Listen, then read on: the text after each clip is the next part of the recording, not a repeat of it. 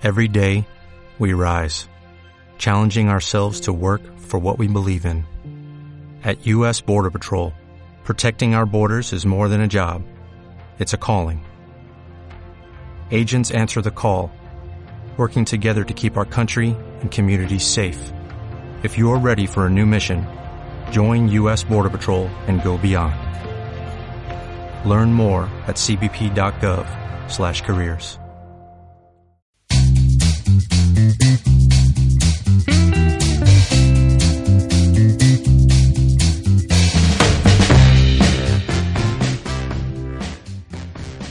Hola, bienvenidos a los podcasts de la Farmacia de la Mulilla. En este episodio, número 15 dedicado a la diabetes, nos centraremos en la importancia que, para el paciente diabético, tiene la actividad física para conseguir mantener controlados sus niveles de glucosa en sangre y, por tanto, su enfermedad.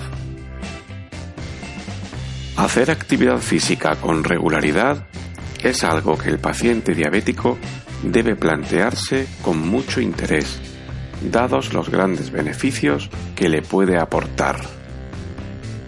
Con la actividad física, sus células se vuelven más receptivas a la acción de la insulina, por lo que pueden funcionar mucho mejor, ya que se activan otros mecanismos complementarios para obtener glucosa desde la sangre con lo cual bajan más sus niveles.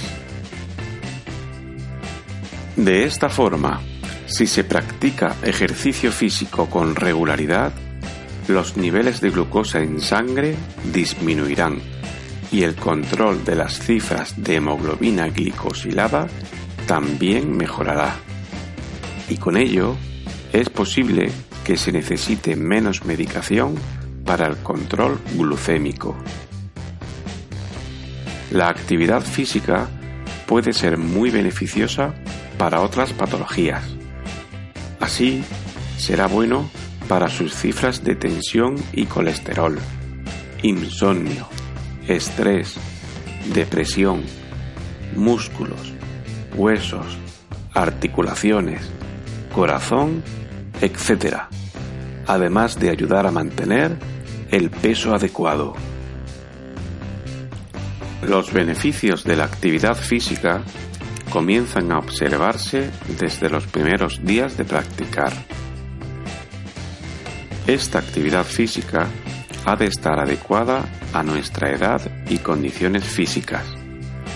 No es lo mismo la actividad de una persona joven y con peso adecuado que la de una persona mayor con sobrepeso, obesidad o con patologías en sus articulaciones. Hay actividades que se pueden hacer a cualquier edad y condición, de entre las que destacan la de caminar, a ser posible a buen paso. La Organización Mundial de la Salud recomienda un mínimo de 5.000 pasos al día en un paseo continuado, lo que podría equivaler a una caminata de una hora.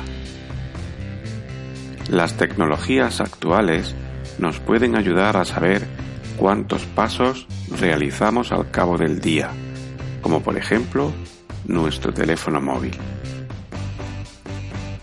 Otras actividades que no requieren excesivo esfuerzo y que ayudarían mucho al paciente diabético pueden ser la práctica de yoga, pilates, tai chi, natación, etc.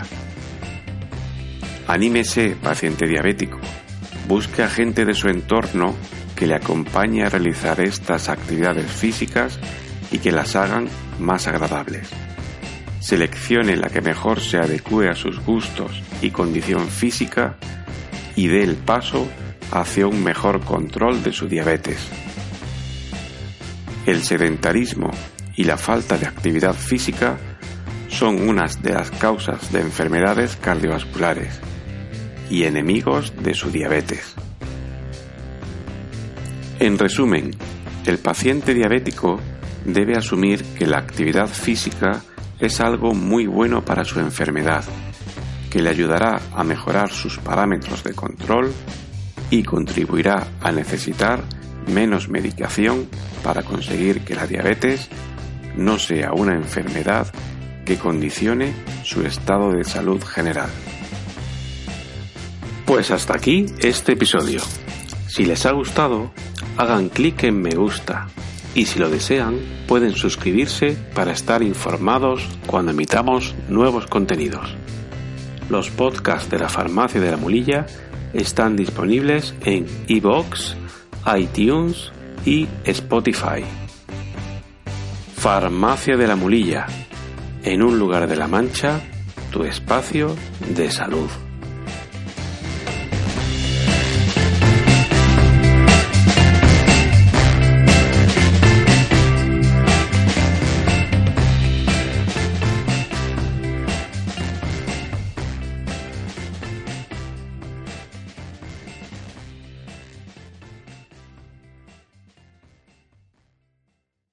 Como nuevo cliente de Western Union, puedes disfrutar de una tarifa de envío de 0 dólares en tu primera transferencia internacional de dinero en línea. Envía dinero a los tuyos en casa de manera rápida, fácil y conveniente. Visita westernunion.com o descarga nuestra app hoy mismo y tu primera tarifa de envío corre por nuestra cuenta. Aplican ganancias por cambio de moneda. No disponible para tarjetas de crédito y envíos a Cuba. Servicios proporcionados por Western Union Financial Services Inc. NMLS 906983 o Western Union International Services LLS NMLS 906985.